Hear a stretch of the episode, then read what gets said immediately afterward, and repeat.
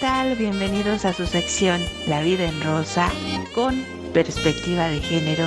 Mi nombre es Marlene Castro y los saludo desde la Ciudad de México.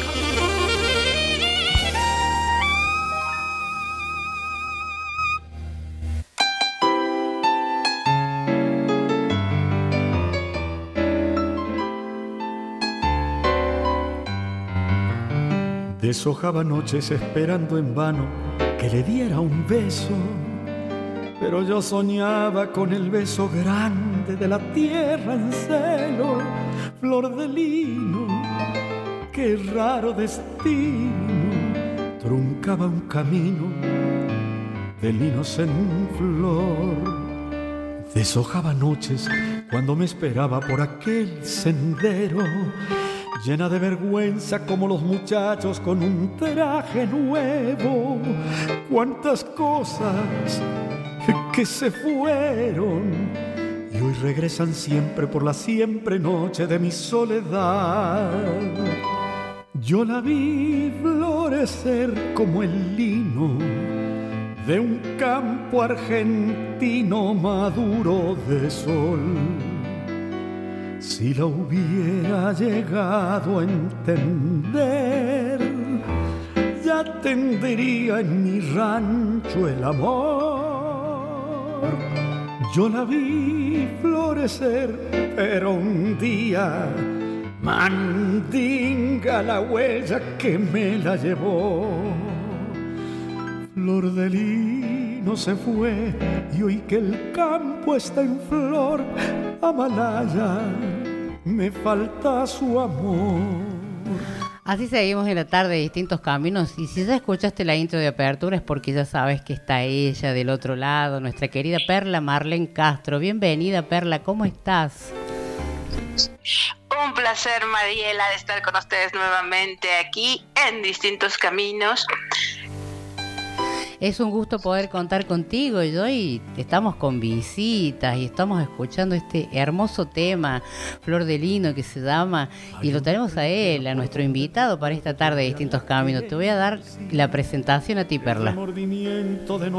Así es, gracias Mariela, pues yo encantada también de poder compartir con todos por allá en cabina a la distancia y de presentarles a un eh, invitado muy especial hoy que es Día Internacional de las Personas eh, Sordociegas, bueno, pues tenemos una amiga en común, nuestra querida Ceci Magallanes, la mexicana en Paraguay, que eh, es súper fan de, de Javier y además también Anita de Madrid y muchas chicas en foro porque antes de contactarlo vía telefónica conocimos de su talento, del trabajo que ha realizado y de todo lo que ha hecho a lo largo de su trayectoria durante 30 30, años. Así que para mí es un placer presentar al señor Javier Torres Galindo. Bienvenido, Javier. Bienvenido, Javier. Muchísimas Muchísimas gracias, muy buenas tardes y muy amables por su invitación, muy agradecido. Espero poder aportarles algo que sea de su, de su agrado, de su interés.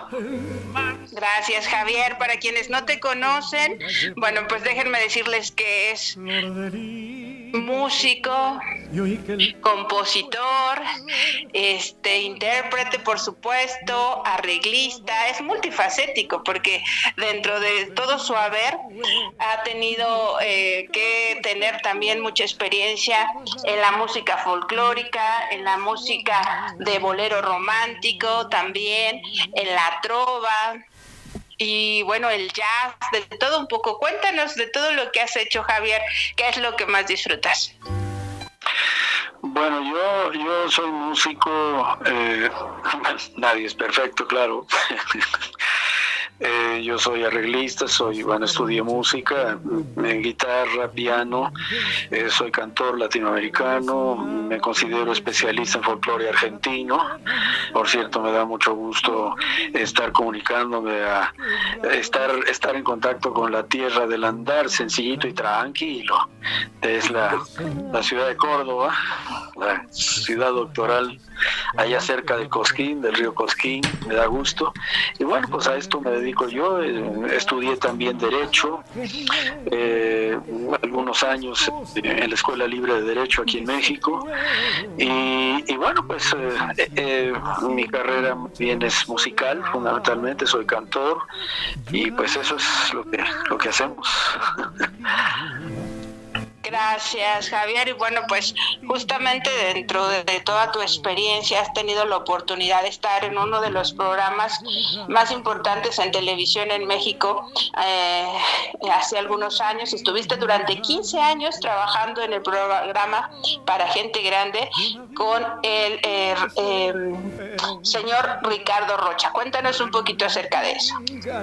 Bueno, yo tuve la oportunidad ya eh, siendo maestro de música y eh, de por medio del licenciado Jacobo Sabludowski y de un querido amigo Alfredo Naime Padua, tuve la oportunidad de ingresar al programa para gente grande que conducí eh, mi queridísimo y recientemente desaparecido amigo Ricardo Rocha Reinaga. Y allí estuvimos efectivamente 15 años, eh, un programa que se transmitía en, cadena nacional acá en, mi país, en México, que inclusive pues eh, lo pasaban todos los domingos, lo transmitían dos veces, lo transmitían los domingos a las dos y media de la tarde y el mismo domingo por ahí de las ya lunes de la madrugada, por ahí de las doce y media más o menos de la madrugada del lunes siguiente. Y eh, bueno, pues lógicamente ahí participaba mucha gente que lógicamente era muy conocida, mucho más conocida que yo. Guadalupe Pineda, Peña León, en fin, el maestro Arturo Castro, y eh, sin embargo, como ellos tenían mucho trabajo, muchas giras artísticas y todo esto, pues a mí me tocó ser como el, bateador emergente, ¿no? Como el Cantinflas, como nació el cómico Cantinflas acá en México, ¿no? Que por la ausencia de los meros grandes, de los famosos, pues resulta que no encontraban a nadie para hacer el llamado para grabación. Y entonces yo llegué prácticamente a salir todos los domingos porque no, ya no alternaba yo con ninguno de ellos, porque pues todos ellos andaban de gira y eran muy famosos. Entonces pues yo me llegué a dar a conocer mucho cada ocho días ahí en el programa y pues recordando a mi entrañable y muy querido flaco desaparecido apenas hace unas cuantas semanas. Así es, Javier, y esta experiencia en televisión, en radio, te ha hecho también eh, prepararte cada día más hasta el día de hoy, trabajando arduamente en el estudio que tienes también. Eh, yo he podido escuchar muchísimas canciones tuyas con los arreglos que has hecho. Son cientos de canciones. ¿Has tenido como más o menos una idea de todas las canciones que ya has grabado? Pues más o menos son alrededor de alrededor de unas 200 o poco más. Eh, lo que pasa es que yo desde muy pequeño, eh, además de la, de la música, me gustó mucho el audio, la radio eh, y, la, y, el, y sobre todo la grabación. Entonces cuando estaba yo en la preparatoria, cuando fui compañero de, de Ceci Magallanes, teníamos un maestro, un maestro que nos daba algo así como, pues algo relacionado a alguna materia relacionada a la economía en el área de económico administrativo y él era director de radiodifusión. Entonces, desde muy desde muy jovencito, pues yo me empecé a meter a los a los estudios de grabación y me empecé a ser un aficionado a pues prácticamente a lo que es la grabación, los estudios, las grabadoras de carrete abierto en aquel entonces y todos los equipos de procesamiento de, de grabación en las consolas, lo que llaman en Argentina las mesas de grabación con los procesadores que hay eh, para pues dejar los discos ya en las mezclas finales. Entonces todo esto me, me llevó a mí al, gusto de querer ir adquiriendo equipo en la medida de mis posibilidades. Y como decía yo en, en, en, otro, en otra entrevista por ahí, cuando, cuando por ahí alguna novia me, me, me votaba, Entonces aprovechaba yo para invertir ese, gasto que le hacía yo a ella en equipo de grabación. Entonces desde hace muchos años yo vengo con equipo de grabación modesto, casero, pero y además conforme fue avanzando la tecnología, pues fui consiguiendo muchísimas más cosas hasta hasta hoy las las llamadas computadoras Macintosh, este y, además las mezcladoras, los micrófonos de alta calidad, los procesadores y demás. Y pues desde desde hace yo creo que unos eh, no sé unos treinta y tantos años vengo grabando y haciendo mil cosas. Wow, Javier, definitivamente eres un ejemplo de vida, de tesón, de trabajo, de profesionalismo. Y para todos aquellos que no te conocen, cuéntanos de niño, ¿quién era Javier? ¿Cómo diagnostican a Javier con el tema de baja visión y qué diagnóstico ocular te dieron? Bueno, em, como el tiempo en, la radio es, breve, tendré que ser muy, muy escueto, ¿no? Eh, ¿Qué enfermedad tengo? ¿Qué tengo? ¿Qué me pasa? Eh, mi problema eh, ocular es congénito, es decir, de nacimiento. ¿Qué enfermedades tengo? Voy a hablar en español, porque si hablo en, en términos médicos, pues muchos oyentes podrán quedarse un poquito extrañados, ¿no? Porque lo que yo tengo no es una, no es una enfermedad, es un conjunto de problemas que se generaron a raíz de una rubiola que contagió a mi madre cuando yo iba a nacer en un determinado mes del embarazo. Esa rubiola provocó, hablando en español, una malformación ocular, hablando en español, una pupila más grande que otra, un problema en el nervio óptico que generó un nistagmus. El nistagmus es una, eh, es una visión incontrolada, un movimiento incontrolado del ojo que se debe precisamente al nervio óptico, un movimiento incontrolado de los ojos, eh, acompañado también de una feliz catarata congénita. ¿Por qué feliz? Porque afortunadamente y gracias a, esas cataratas congénitas eh, que no me dejo operar ni aunque me paguen, este, tengo el movimiento incontrolado poco más o menos controlado a suerte de que cuando yo veo, eh, a pesar de mi pobreza visual por esa malformación ocular, cuando yo veo ese movimiento lo nota la gente, pero yo, yo puedo fijar la vista poco más o menos, de manera que tengo la oportunidad, la feliz oportunidad de leer, de escribir, leo música, hago arreglos en pentagrama y demás, este, eh, y, bueno, puedo leer y escribir, me encanta, leer, me, me encanta escribir con pluma fuente, puedo escribir en la computadora, tengo la oportunidad de manejar el teclado de la computadora derivado de las antiguas máquinas de escribir. Ustedes sabrán quienes, quienes manejan el teclado. Puedo decirles el orden de las letras, N, L, K, J, H, A, S, del otro lado A, S, D, F, G, eh, la mano, en fin, todo, todo puedo escribir perfectamente, tengo velocidad de escribir. Mi problema de limitación visual pues da que, ok, yo tengo necesidad de usar una lupa, usar lupas, no hay lentes que me hayan servido, por ahí se me quisieron eh, adaptar lentes intraoculares de chico, de pequeño, de gurí, para que me entiendan los argentinos, de guricito, de guaguita. pero eh, nunca me sirvieron lo suficiente y además cuando yo empecé a tocar eh, guitarra y piano y todo eso, pues eh, ya yo ya necesitaba, por ejemplo, en la mano derecha para la para la para la guitarra las uñas un poco largas, lo cual era difícil que me permitiera manipular. Pero afortunadamente nunca me sirvieron esos esos lentes intraoculares, muchísimo menos las armazones y demás.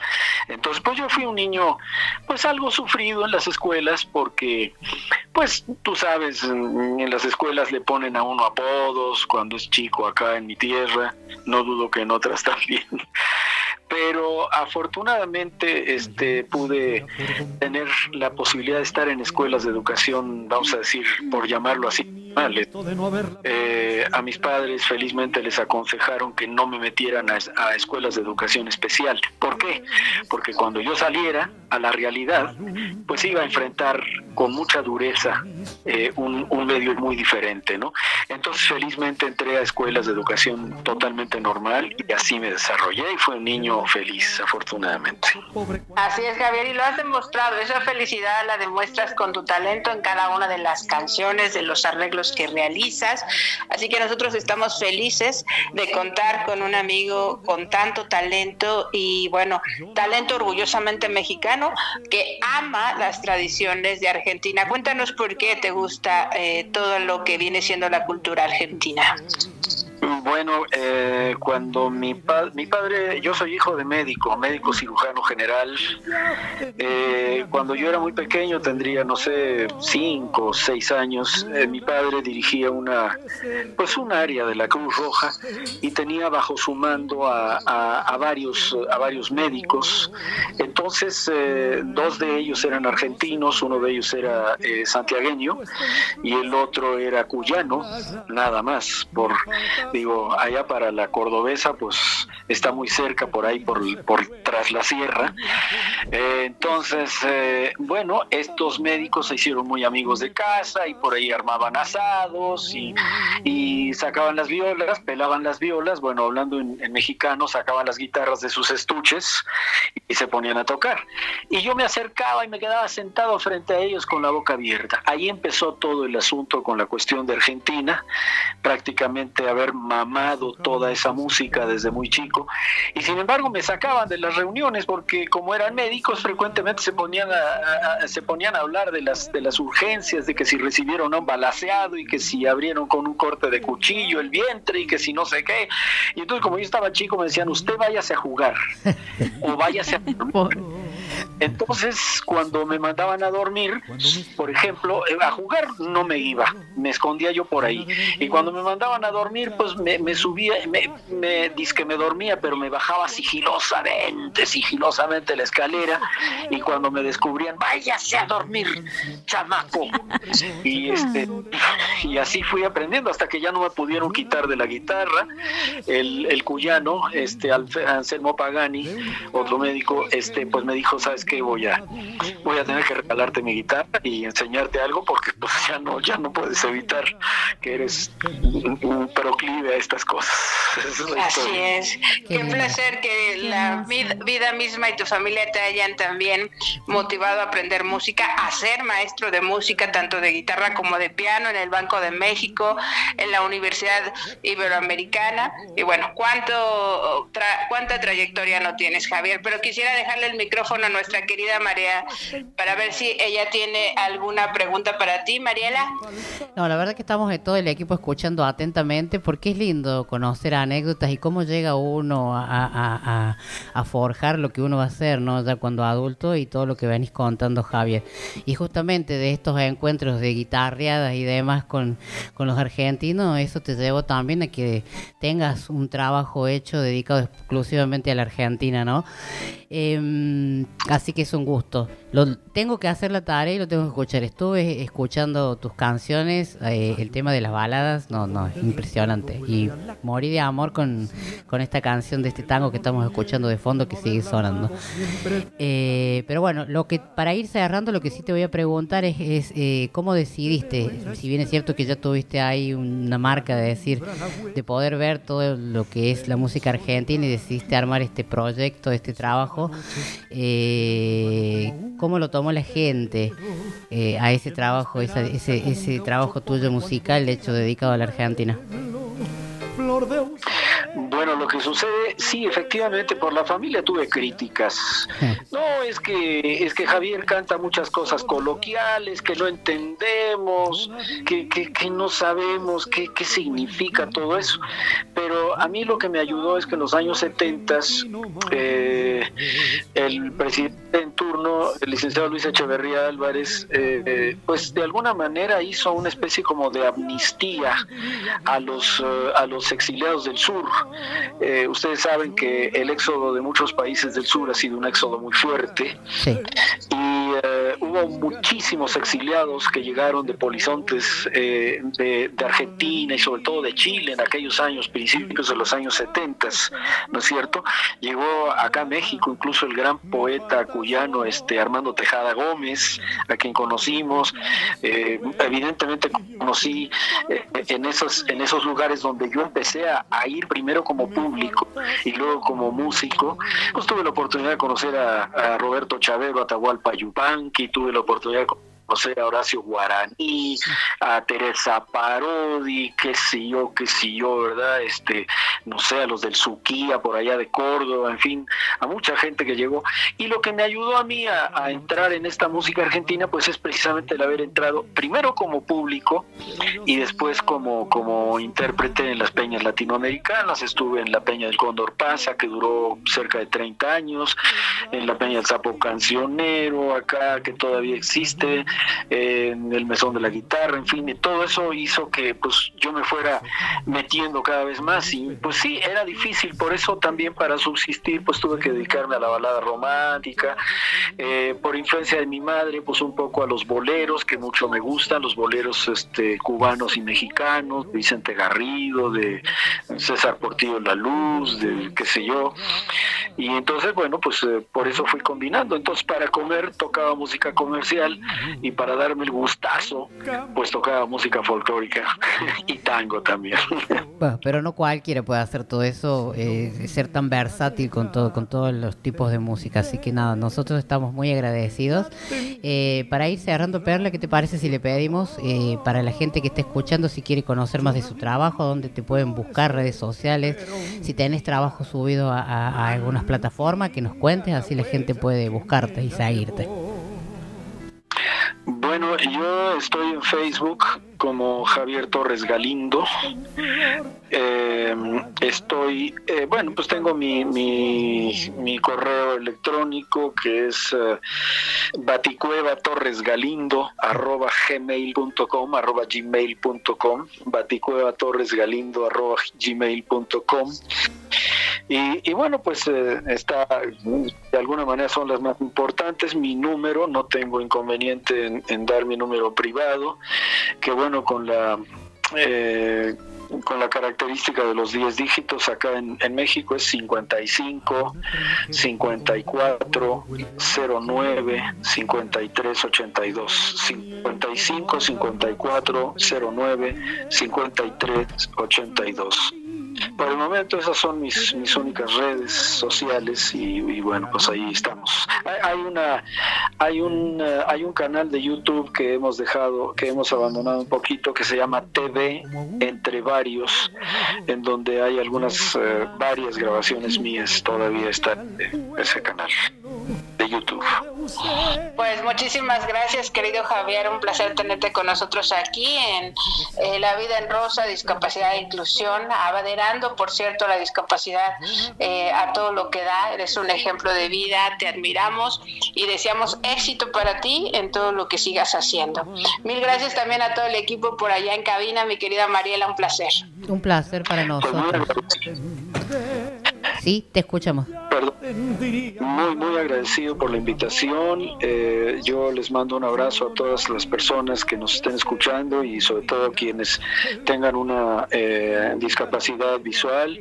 Eh, les deseo que se desarrollen. Muchas veces nosotros, quiero mandarles ese mensaje, si no es pérdida de, de tiempo, mandarles el mensaje de que muchas veces quienes tenemos alguna discapacidad, como la baja visión o algún problema auditivo, somos mucho más responsables que aquellos que se sienten normales. Eh, no estoy agrediendo, pero sí creo que aquellos que se sienten normales a veces se dan el derecho de, por ahí, de tomarse alguna licencia, de llegar tarde o de no cumplir en alguna cosa.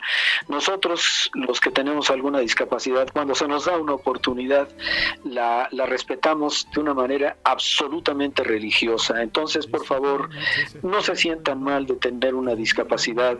Muchas veces nosotros, ante la la sociedad, creo que somos mucho más útiles que quienes no se toman tan en serio las responsabilidades. Gracias por la invitación. No, gracias a ti y gracias a Perla como siempre. Y vamos a cerrar esta entrevista con un tema eh, que, es de tu autoría obviamente y que vas a, cantar que se llama En México. Muchas gracias a ustedes y bueno, hasta la próxima. Bueno, muchas gracias. El tema es de Salvador Flores Rivera de acá de México, el cronista musical de México. Gracias. Regresan siempre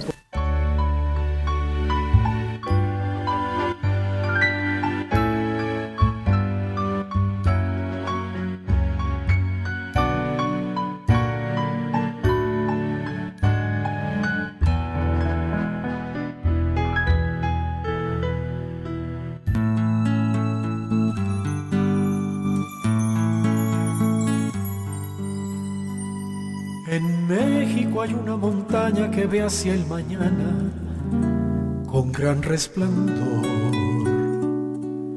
En México hay un arroyuelo que corre hacia el cielo en busca del sol.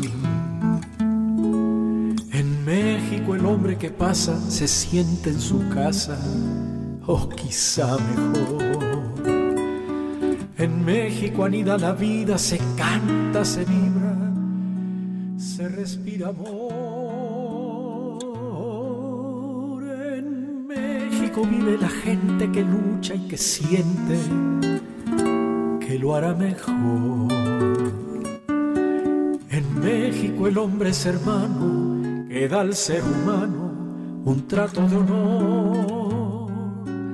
En México simbra su historia, en México surge la gloria México es una casita preciosa y bonita donde vive Dios.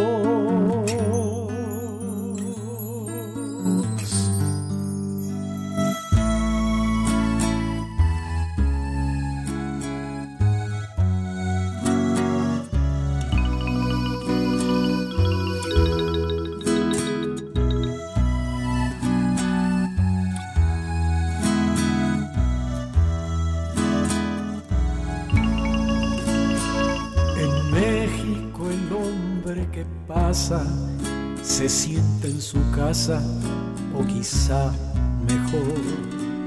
En México anida la vida, se canta, se vibra, se respira amor.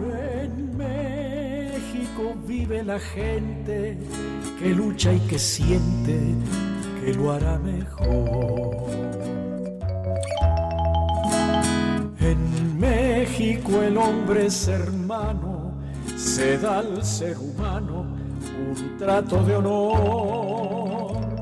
En México simbra su historia, en México surge la gloria, pues México es una casita preciosa y bonita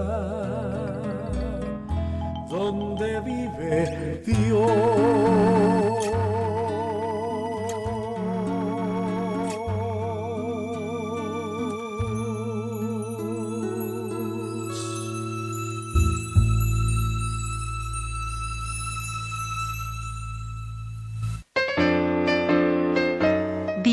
Distintos Caminos presentó La vida en rosa con perspectiva de género.